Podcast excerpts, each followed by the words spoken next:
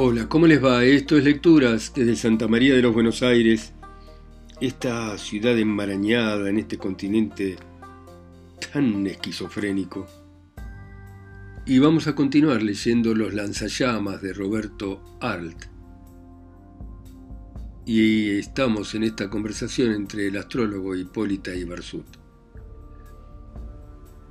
Hipólita, inmóviles, los ojos verdes, Apoyada las manos en una rodilla de sus piernas cribadas, observa la escena, perfectamente dueña de sí. Una idea cruzaba por ella persistente. Este hombre conversa y conversa. ¿Qué es lo que se propone? ¿No pretenderá ganar tiempo? ¿Pero para qué quiere ganar tiempo? Bruscamente se vuelve a ella el astrólogo. ¿Qué está usted pensando en silencio? Sabe que no me gustan nada las personas silenciosas. Hipólita sonríe amabilísimamente. ¿Por qué no le gustan las personas silenciosas? Usted que es inteligente sabe muy bien por qué no me gustan. Hipólita ahora se aferra a su idea primera. Trata de ganar tiempo, pero ¿para qué? ¿Qué tipo este? El astrólogo continúa. Es necesario que venga el santo maravilloso. Será tan grande que tendrá siempre los ojos rojos de llorar más. ¿Para qué decirles estas cosas a ustedes? Hipólita golpea nerviosamente con los dedos el pasamano de la hamaca. Este hombre no hace más que hablar y hablar, parece un moscardón bajo una campana de vidrio. Levanta seria la cabeza y mirándolo aviesamente al astrólogo le dice, Usted se está burlando de todos nosotros. ¿Por qué no se pone usted el traje de arpillera y sale a la calle a pedir limosna con la latita? El astrólogo no pudo evitar unas carcajadas alegres. Ya más sereno objetó. No estaría bien que lo hiciera, porque yo soy un incrédulo que me burlaría de ese procedimiento útil para otros temperamentos. Quiero decir que de arpillera o de frac, mi personalidad permanece inalterable. Posiblemente yo sea el hombre de la transición, el que no está perfectamente en el ayer ni en el mañana. ¿Cómo se me pueden pedir entonces impulsos absurdos si no entran en mi mecanismo psicológico? Yo únicamente entreveo caminos, caminos. Soy distinto a los jóvenes. Y el astrólogo de pronto se tomó la frente como si hubiera recibido un golpe. Con la palma de las manos apretaba las sienes. La luz chocaba en el movedizo perfil de su pupila como si él desde allí estuviera bloqueando la forma de una imagen distante, y con alegría dijo, la verdad es esta. Yo no llevo en mí la extrañeza de vivir. Todos nosotros, los hombres viejos, hemos andado en la vida sin la extrañeza de vivir, es decir, como si estuviéramos acostumbrados desde hace muchos siglos a las presentes maneras de vida planetaria. En cambio los jóvenes, usted y Erdosain, Hipólita no se cuenta porque es un alma vieja, usted, Erdosain y otros no se habitúan a las cosas y al modo en que están dispuestas. Quieren romper los moldes de la vida, viven angustiados como si fuera ayer el día en que los echaron del paraíso. ¿Qué me dicen ustedes del paraíso? No importa que ellos piensen barbaridades, hay una verdad, la verdad de ellos. Y su verdad es un sufrimiento que reclama una tierra nueva, una ley nueva, una felicidad nueva. Sin una tierra nueva que no hayan infestado los viejos, esta humanidad joven que se está formando no podrá vivir.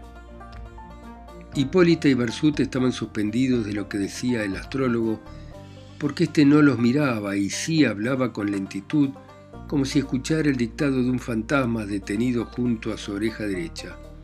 Incluso seguía un ritmo, y con una tensión determinada. A veces se le iluminaba la cara, como si en el fondo de su espíritu estallaran luces de bengala. Así cuando dijo, oh, los jóvenes, sus ojos se inflamaron de sincero entusiasmo. Luego, con una mueca dura, desvió su entusiasmo y deteniéndose frente a ellos cortó secamente la conversación. Poco importa que me crean o no, eso tendrá que venir. Lo impondrán millones de jóvenes. Con aspecto de hombre fatigado se dejó caer en el sillón forrado de terciopelo. Cayó reposando con expresión abstraída de su excitación anterior. Parecía un boxeador en un intervalo de combate. Las manos abandonadas sobre las piernas, las mandíbulas ligeramente colgantes, los ojos enneblinados. Permaneció así algunos minutos. Una voz sin sonido murmuraba en sus oídos. No se puede negar que soy un hábil comediante. Mas como el astrólogo sabía que sus manifestaciones eran sinceras, desechó las palabras de la voz y dijo, aunque todos nosotros estuviera contra la sociedad secreta, debemos organizarla. Yo no insisto en que deba ser de esta o de aquella forma, pero a toda costa hay que infiltrarla en la humanidad. ¿Se dan cuenta que hipócrita es uno? Digo infiltrarla cuando debería decir debemos hacer que resplandezca nuevamente una sociedad o un orden cuyo único y rabioso fin sea la búsqueda de la felicidad. Hipólita levanta la cabeza, deja de mover con los dedos una borla de su vestido y lanza una pregunta extemporánea. Dígame, ¿se puede saber de dónde lo sacó a ese hombre? ¿Qué hombre? El cabelludo ese de ojos como huevos. El astrólogo sonríe. ¿Por qué me pregunta eso? ¿Qué tiene que ver con lo que conversamos? Me interesa ese tipo. ¿Bromberg? La historia de Bromberg es interesante. Un tipo de delincuente simulador, un poco loco, nada más. Cuéntela. ¿Por qué le llaman ustedes el hombre que vio a la partera? El astrólogo consulta su reloj. Miro, no sea que pierda el último tren, pero hay tiempo todavía. Y comienza. Bromberg desde pequeño tuvo una extraordinaria aversión a las parteras. ¿Por qué? Él mismo no podría justificar esa repulsión. Posiblemente algún detalle olvidado, la función misteriosa que esas mujeres desempeñan para la imaginación del niño, la atmósfera de brutalidad que las rodea invisiblemente. El caso es que bastaba pronunciar en su presencia la palabra partera para provocar en la criatura un estremecimiento de repugnancia y miedo. La mala suerte que persiguió a este hombre desde pequeño hizo que su familia se mudara al lado de la casa donde vivía una partera. Allí ocurrió lo grave. Una noche el chico estaba sentado en el umbral de la puerta de su casa. De pronto, un fantasma blanco se desprende de la puerta de la casa de la partera y corre a su encuentro abriendo los brazos. El niño arrojó un grito tremendo. Era la sirvienta de la partera, una mulatita que quiso divertirse con su espanto. Bromberg se desmayó. Estuvo enfermo mucho tiempo. A una hora, si usted lo observa, duerme con la lámpara encendida. Hizo que han pasado 20 años casi de haber ocurrido el suceso. Al llegar a los 16, en compañía de otros muchachos de su edad más románticos que malvados y más estúpidos que inteligentes, Influenciados por el espectáculo de cintas policiales, se dedicaron a robar, organizando una pequeña banda de malhechores de barrio. Bromberg era el organizador de la pandilla. No trabajaba ni quería trabajar. Era un perezoso agotado por la masturbación, mentalmente incapaz del más pequeño esfuerzo. Más tarde me confesó que se masturbaba hasta siete veces por día. En eso estamos cuando es detenido en la ejecución de un robo y si se quiere, por culpa de la partera. Es notable, va a ver. Una noche la pandilla asaltó la casa de una familia que estaba veraneando. La propiedad estaba al cuidado de un matrimonio español que solía ir al cine. Bromberg, en compañía de sus amigos, estudia las costumbres del matrimonio y una noche salta en la tapia de la casa por un terreno baldío. Ya en el interior comenzaron a violentar los muebles, pero sin precauciones, a patadas y martillazos. Lo único que faltaba era que llevaran banda de música para festejar el escalo y la fractura. En el vaivén del robo, Bromberg no se fijó que uno de sus compañeros, posiblemente por hacer un chiste, se había recostado en una cama de la casa donde habían ido a robar. De más está decir que estos actos insólitos tan frecuentes en los delincuentes principiantes, acostarse en la cama del dueño de casa, hacer ruido, comerse los restos de comida que han quedado en una fuente, todos ellos constituyen actitudes nerviosas que los novicios asumen instintivamente.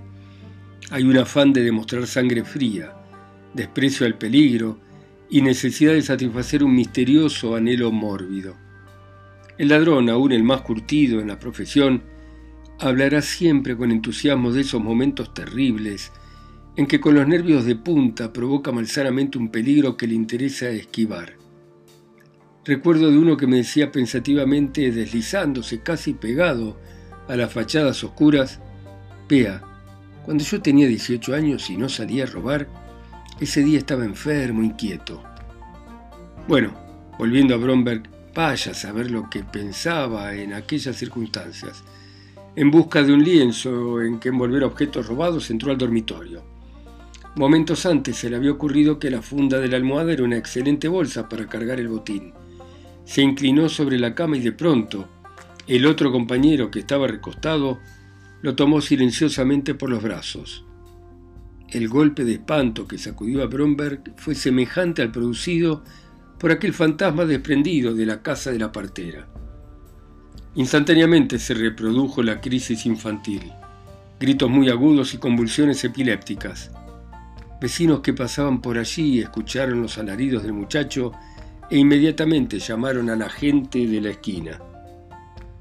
Ustedes se darán cuenta del tole tole que se armó adentro. Los rateritos no se atrevían a abandonar a Bromberg. Sabían perfectamente que éste se vería obligado a denunciarlos. Por fin, el vigilante, acompañado de varios transeúntes heroicos, entró a la casa saltando también la tapia, pues ellos no se atrevían a forzar la puerta de entrada. Imagínense qué pesca. Cinco muchachos desesperados tratando de volver en sí a un energúmeno que se revuelve como una fiera encima de grandes bultos de ropa, la mercadería que ellos habían preparado para llevar. De más está decirle, muchachos, objetos empaquetados y herramientas empleadas de la fractura, todo fue a parar a la comisaría. Como se trataba de hijos de familias modestas, el comisario procedió sin contemplaciones y de la comisaría seccional pasaron al departamento de policía. Asustados, declararon los robos que anteriormente habían cometido e incluso fue detenido un honrado señor que tenía casa de compra y venta. Allí vendían los muchachos los artículos robados y por disposición del juez de menores pasaron al reformatorio de menores delincuentes. Al año de estar en el reformatorio, Bromberg, que había terminado de depravarse, huyó en compañía de dos ladrones más avesados. En el camino de Mercedes, intentaron asaltar a un vendedor ambulante. Aquí, como de costumbre, se pone en evidencia la desdichada suerte de Bromberg. El desconocido repelió a tiros la agresión, y el único que resultó herido fue el hombre que vio la partera. Una bala le atravesó el muslo y cayó, siendo como es natural, abandonado por sus camaradas. Decididamente no tenía suerte. Nuevamente da Bromberg con sus huesos en el departamento. Cuando sale de la enfermería del reformatorio tiene una pelea con un delincuente que lo hiere en un flanco de un puntazo, y él aquí otra vez hospitalizado. La herida no era grave, pero Bromberg, dispuesto a vengarse, esperó algunos meses. Por fin sorprendió a su enemigo en un water closet y lo estranguló sobre sus propios excrementos. Nuevo proceso.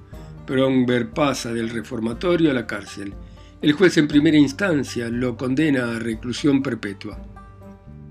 En la cárcel un preso, conociendo los antecedentes de Bromberg, le aconsejó que simulara los ataques de locura que provocaron su primera detención. Bromberg no puede simular la locura, sino reproducir nerviosamente tal estado de espanto. Nuestro desdichado dio comienzo a la comedia.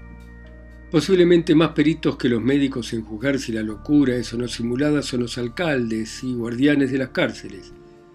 Pero Bromberg reproducía sus crisis de espanto acompañadas de convulsiones nerviosas tan perfectamente que terminó por convencerlos. Es un comediante perfecto, quiero decir, es un hombre que almacena intensamente el recuerdo que desata su miedo. Afloja el resorte y deja instantáneamente de ser el hombre para convertirse en la criatura espantada, a la que el terror retuerce como un remolino precipitando el cuerpo contra las paredes o escaleras abajo.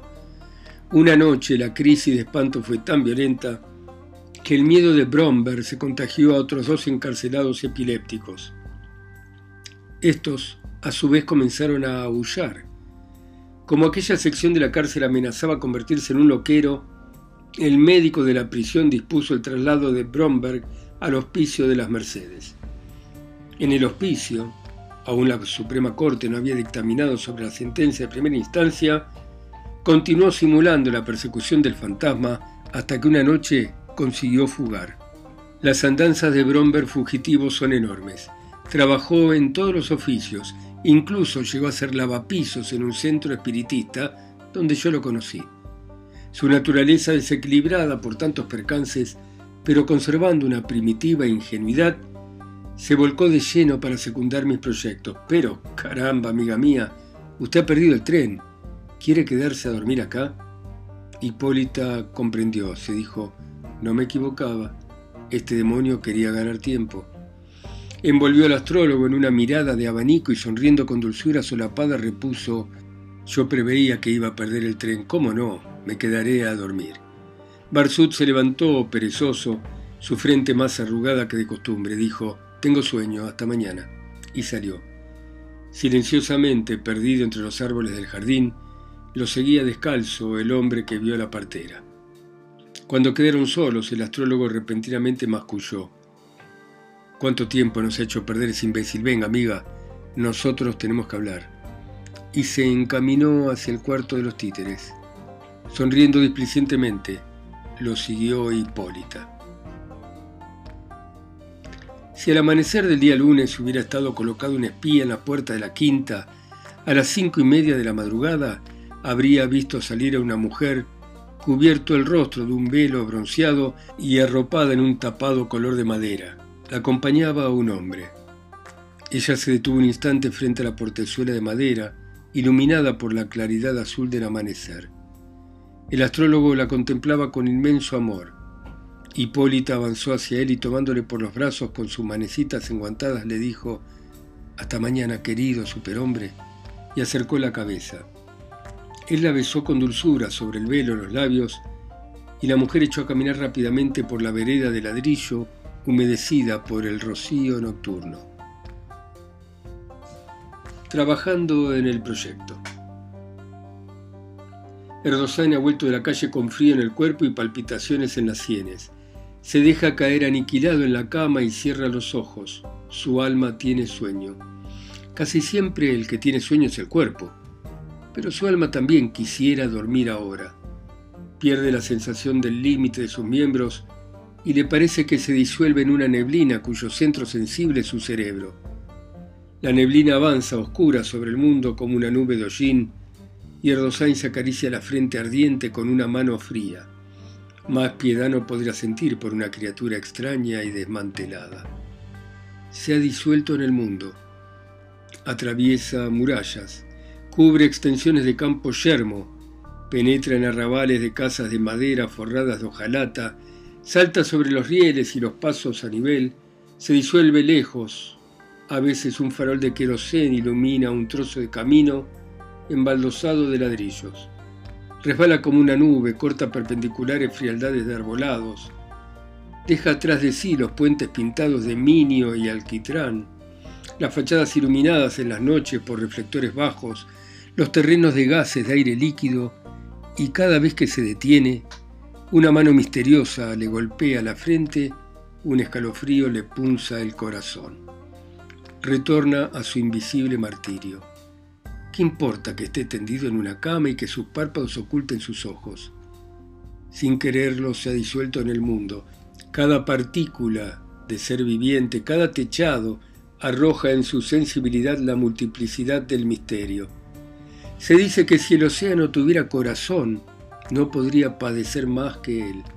También dijo, si yo hubiera estado condenado a caminar día y noche entre ciudades oscuras, en calles desconocidas, escuchando injurias de gente que nunca había tratado, no podría sufrir más.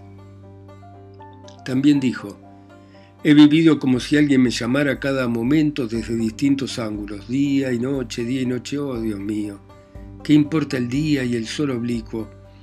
Las mejillas me ardían como si tuviera una fiebre muy alta.